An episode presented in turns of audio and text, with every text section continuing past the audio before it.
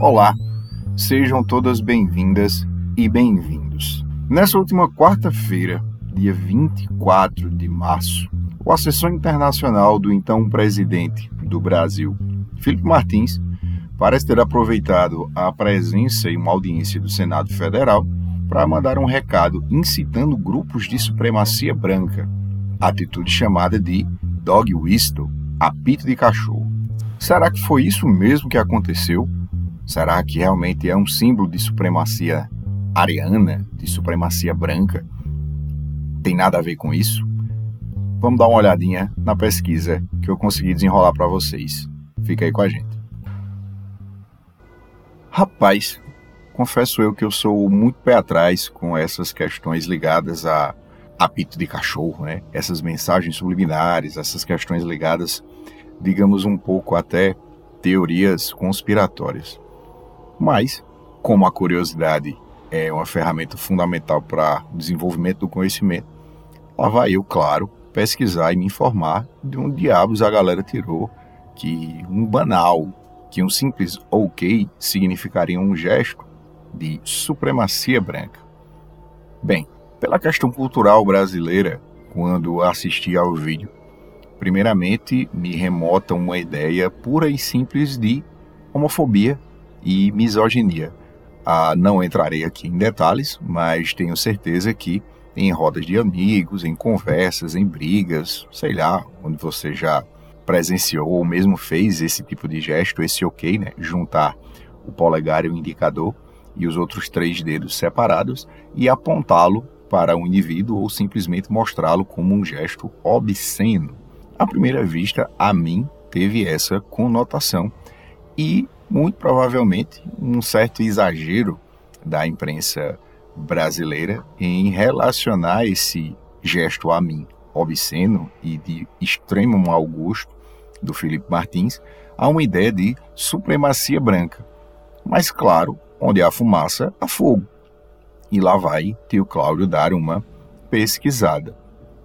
Criada em 1913, a chamada Liga Antidifamação, ADL, fundada por uma ordem independente de B'nai Brit, um clube de serviço judaico dos Estados Unidos, cuja missão era parar sobre o argumento de razão e consciência e, se necessário, por meio de apelos à lei, à difamação do povo judeu.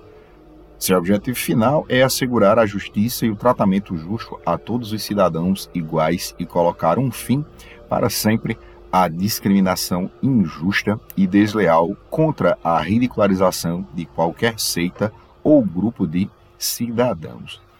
O que acontece, meus queridos amigos, é que esse símbolozinho, o ok, ou né, o indicador e o polegar juntos e os três dedos da palma da mão abertos, foi recentemente anexado a símbolos que representam movimentos de supremacia branca dentro de vários outros símbolos já apontados pela Liga Antidifamação. Mas de onde vem toda essa questão?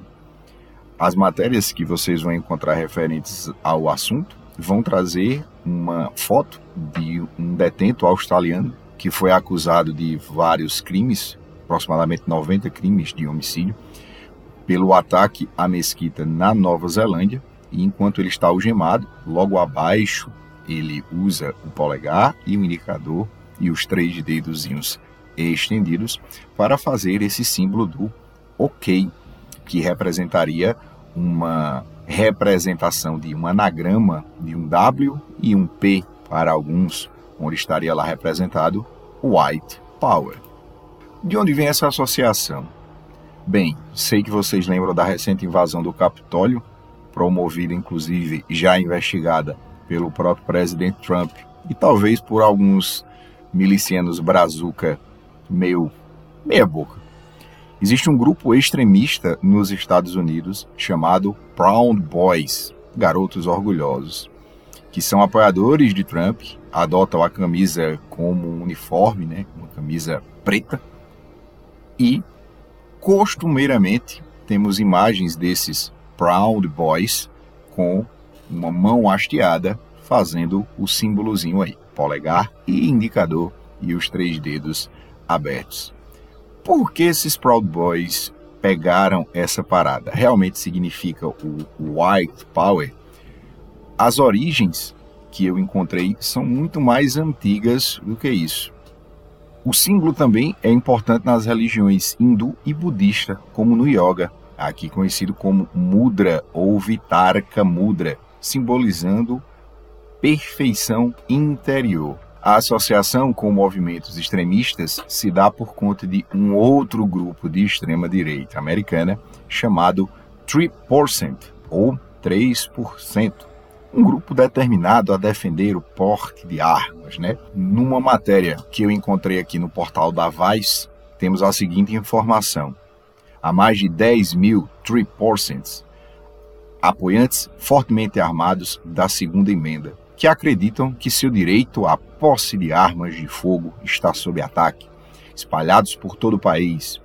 De acordo com a Liga Antidifamação, por isso eu expliquei ela antes, muitos membros desse movimento de extrema direita juntaram-se em pequenas forças milicianas e aderiram à crença infundada de que apenas 3% dos colonos combateram na Guerra Revolucionária Americana, o processo de independência dos Estados Unidos.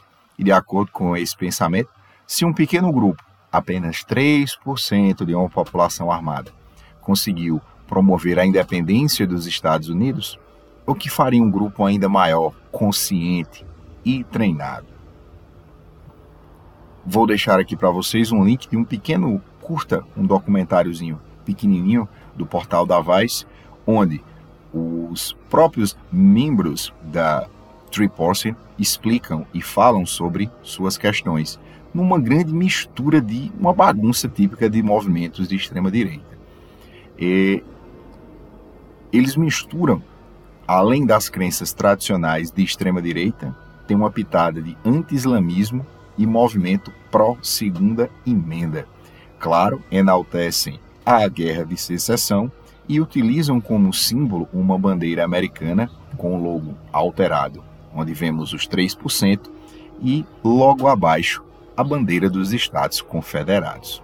Tenha santa paciência. Outra representação aos dedos indicador e polegar juntinhos, formando lá o OK, está em um movimento recente em Portugal, chamado de Movimento Zero.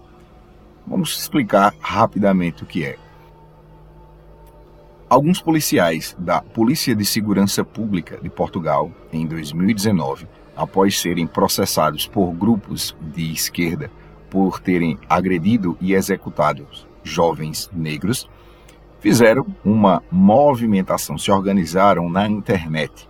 E aí essa organização da internet leva às ruas um número significativo de policiais portugueses, policiais esses que fazem esse gesto, né, zero, movimento zero, zerão lá.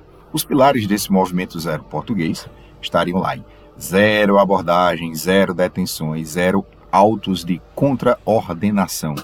Ou seja, que os policiais não deveriam ser presos por cometerem atos ligados a abordagens, à questão do trabalho policial em si. Claro, os policiais não devem ser presos por fazerem o seu trabalho. Eles são julgados e talvez condenados quando esses ultrapassam os limites determinados pela própria lei. A questão é, seja com os Proud Boys, seja com o Movimento Zero, seja com o 3%, todos esses movimentos têm algo em comum. Falamos de grupos de extrema direita, falamos de grupos armados e falamos de grupos contra minorias. Se o zero do queridinho Felipe, ou o ok que ele colocou, tem alguma ligação com esses movimentos, provavelmente a gente nunca vai realmente ficar sabendo. Ele nunca vai admitir isso.